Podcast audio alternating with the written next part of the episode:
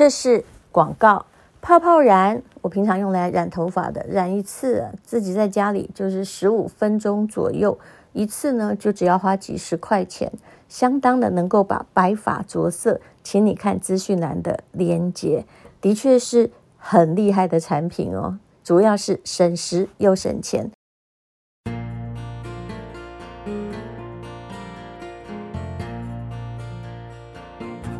是美好的一天，欢迎收听人生实用商学院。今天我们来看一篇文章，这篇文章叫做《走进顾客的内心，成为他不可或缺的人》。这听起来好像只是样板文章，对不对？但是事实上，如果你了解顾客的心理，也许会做得到。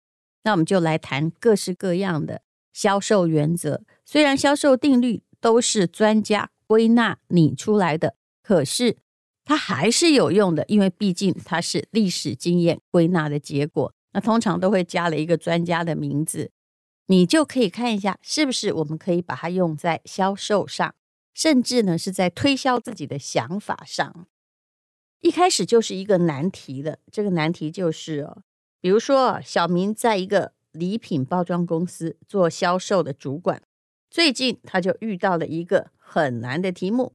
有一个顾客在公司订购了礼品盒，那么对方的要求很高，希望礼品盒的质量好到一个不行啊，最好跟爱马仕的差不多。但是啊，他出的价格很少，这种状况很难，对不对？顾客出的价格只能做成纸盒，但对方坚持一定要木盒。按照顾客的要求，木盒的制作成本。大概就是呃，好算它是两百块台币好了。可是呢，顾客给的成本只能在一百块台币。那这一百块，顾客一定觉得说，这也应该是一个挺不错的盒子了吧？但是，哎，怎么算成本都划不来，你该怎么办呢？也许如果我们情商不太高，像我这样的话，我就跟他说：“你这是又要马儿跑，又要马儿不吃草，谁做得到啊？”可是顾客需要十万个礼盒，哎，如果你没有一点点柔软的身段，那你很可能就没有办法达到这个要求。他毕竟是一个大顾客，可是做生意的人没有人想要赔钱的。那到底应该怎么办呢？这里就有一个比较好的折中办法，也就是虽然你想要达到你还是有接单，但是不赔钱的目的，但中间要经过。一个委婉的过程。后来啊，小明呢就给了顾客纸质的礼盒和木质礼盒的两种款式。纸质的刚说是一百块，这木质的呢，找到那个超烂的木头也变成一百块，可能就是放红酒的那种木头吧。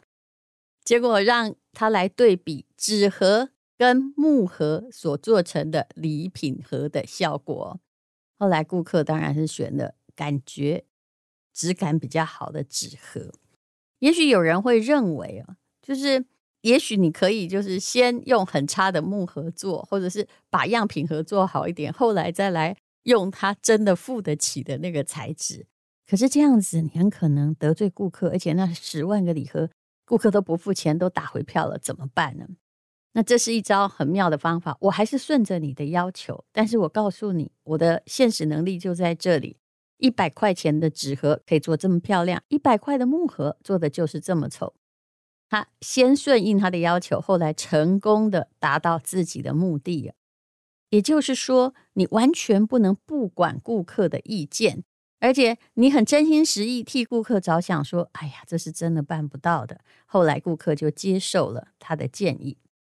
很多人都会说，在销售过程中要把顾客当成了朋友，那顾客也自然会把你当朋友。其实呢，就是你有没有为他着想。很多的时候，你的一个建议可以让顾客带来很大的改变，后来他甚至会来感谢你。所以你也不要一味讨好，不说真话，或者是蒙他。那到底要怎么做才可以把顾客真的当朋友呢？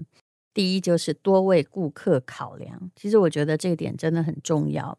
我也曾经遇过，嗯，某一个行业的人，比如他跟我们公司在合作，哈，我随便讲一个例子好了，就是假设你公司有法律顾问，那这个法律顾问呢，他通常就是有官司才有事嘛。可是我也遇过一种法律顾问，就你非常明显的感觉，他就只是在为你赚钱。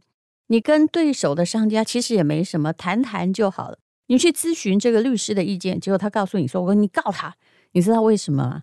告他的话，他可以赚那个诉讼的费用；你不告他的话，那他只能赚法律顾问的费用。所以呢，他通常都是以战为主。然后呢，哎，告到一半，呵 呵啊，这是我朋友的例子，就后来就和解啦。那和解了之后，两方呢，就是对照哈不太能够变成朋友。”而和解了之后，这律师啊不出庭，他也都赚到钱了，这就不叫多为顾客考量。所以呢，这样子的法律顾问，你只是为你自己啊，我多打几次官司，我就可以赚到钱。那么后来的答案就是，呃，你反而会失去法律顾问这个位置，因为顾客觉得你只在为自己考量，你只在为你自己的做业绩，但是你并没有为顾客着想。那么，如果作为房屋的销售员呢，就要了解顾客的需求，他的经济条件适合买什么样的房子？哎，你也不要这看高不看低，或者是建议他哦买一个超大的，没有看他的经济实力就啪一声丢一个房子给他。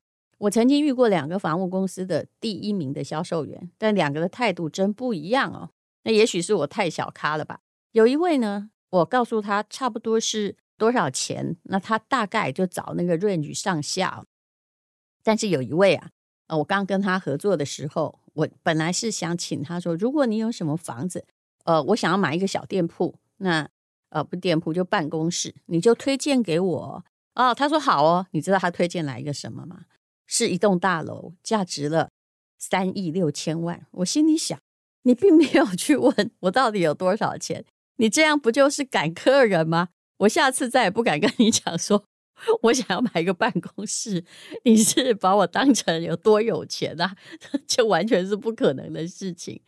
这个人会让我感觉到，你只是想做大生意，你不想做小生意。我其他的，你虽然是第一名，如果不是郭台铭，我大概最好不要麻烦你哦。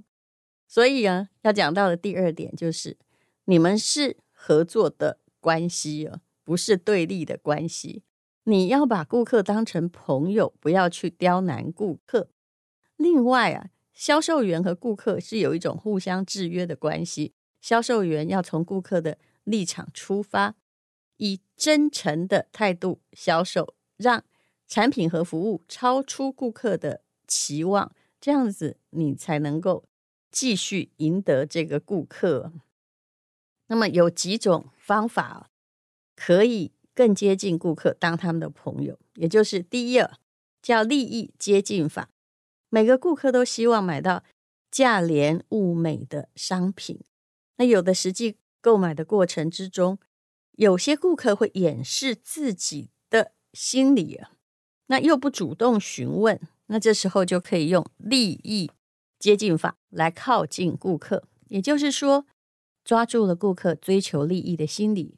利用所推销的产品带给顾客的好处，来让他有兴趣，然后可以接近问题的核心。他讲的不是，嗯，我卖你这个，我会得到多少利润？我觉得有些时候，我常遇到人说：“哎呀，我就是有业绩压力，你帮我光顾一下。”我心里想说：“我你谁呀？我不你干妈，对不对？”如果你可以去想，我可以为你带来多大的好处？那这就比较容易完成这样子的买卖哦。那你也不要去跟他说啊，你现在不订这个房子，呃，只剩下一间喽。哦，其实比较大的物件要做这种促销，是真的没有什么用的。比如说啦，一个冰淇淋原料的销售员，他在跟一个餐厅推销冰淇淋的时候，他可能会提出一个问题，就是站在那个餐厅着想，他说。我觉得你们现在啊，在卖的这个冰淇淋是还不错。不过呢，你想不想哦，每销售一公升的冰淇淋就可以节省四成的成本，但是味道还是一样好啊。那如果你是这餐厅经理，你应该就愿意试试看。主要是他强调我帮你节省成本，而味道又都一样，这样子的开场，不管后来有没有做成生意，销售员就可以得到顾客的关注。再来，他就可以介绍怎么样降低成本，怎么样增加口感。那事实上呢，有时候卖很贵的东西，也可以跟顾客说，你要不要降低成本？那怎么说呢？啊，你以前呢，其实也许你是开某一种车，那现在我要推销你某种车，我可以告诉你，这个车虽然比你原来的车贵，但是它更省油。平均起来可以少多少钱？而且呢，维修也比较便宜。这就是从顾客的观点出发，而不是跟他说啊，这车你再不买，我们就剩下这两台了哈。你要分析利弊得失给他听，而且站在他的角度。那这就是，其实每一个顾客都有一种求利的心理，他希望为自己带来利益，他才会想买某一种东西。商业上还有一个定理叫做麦吉尔定理，也就是你不要把顾客都视为同一个人，顾客其实有各种的心理。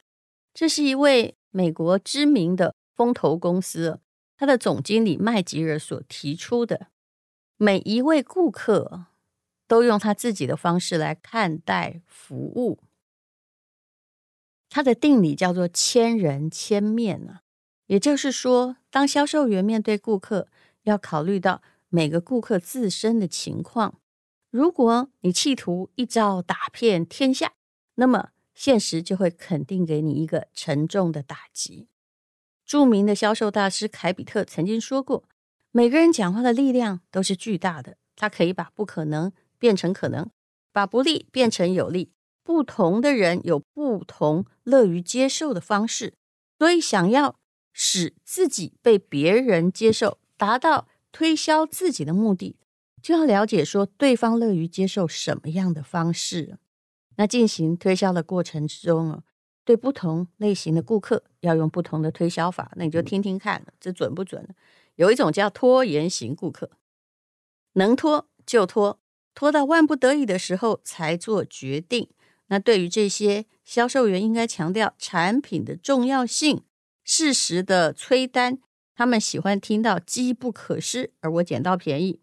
第二叫当机立断型的顾客，他看到满足自己需求产品就会立刻购买。其实我是属于这种的，我也不太问你，然后我也不太会有太多的比较或者是犹豫。那这时候呢，销货员最好只要安安静静的哈，保持良好的关系，让他们在产生。购买需求的时候想到你就好了，而不是一直去推销。第三种叫做人情型的顾客，这些人选择产品的时候喜欢找熟人，只要有熟人哦，推销什么他就买哦。所以呢，你跟他们保持良好互动的同时，最好能够让他们觉得欠你人情，就不时哦送一个小礼物啊，这绝对是有用的。还有呢，主观型的顾客。他的主观意识很强，对商品也有了解。比如说，他本来就很懂车，那你还唠唠叨叨说些什么呢？你要了解，其实从眼神就知道他是不是这一行业的熟手。对于这类型的顾客，你最好的沟通方法是认同他们的某些看法，适时的恭维他们，然后呢，提出自己的见解。这个会常常出现在我去看威士忌的时候，那很多人就看到女生来，就会说：“哎呀，小姐啊，我现在公司里进的一款什么什么。”我说：“你不用讲，我其实很想告诉他说，我自己也有酒牌，你不要跟我讲这些，我自己选就好了。如果你遇到这样的顾客，他很笃定自己选，我就拜托你不要就一直在那里五四三二一，然后想要推销你的东西。你会跟他说：‘那您应该是专家，您如果……’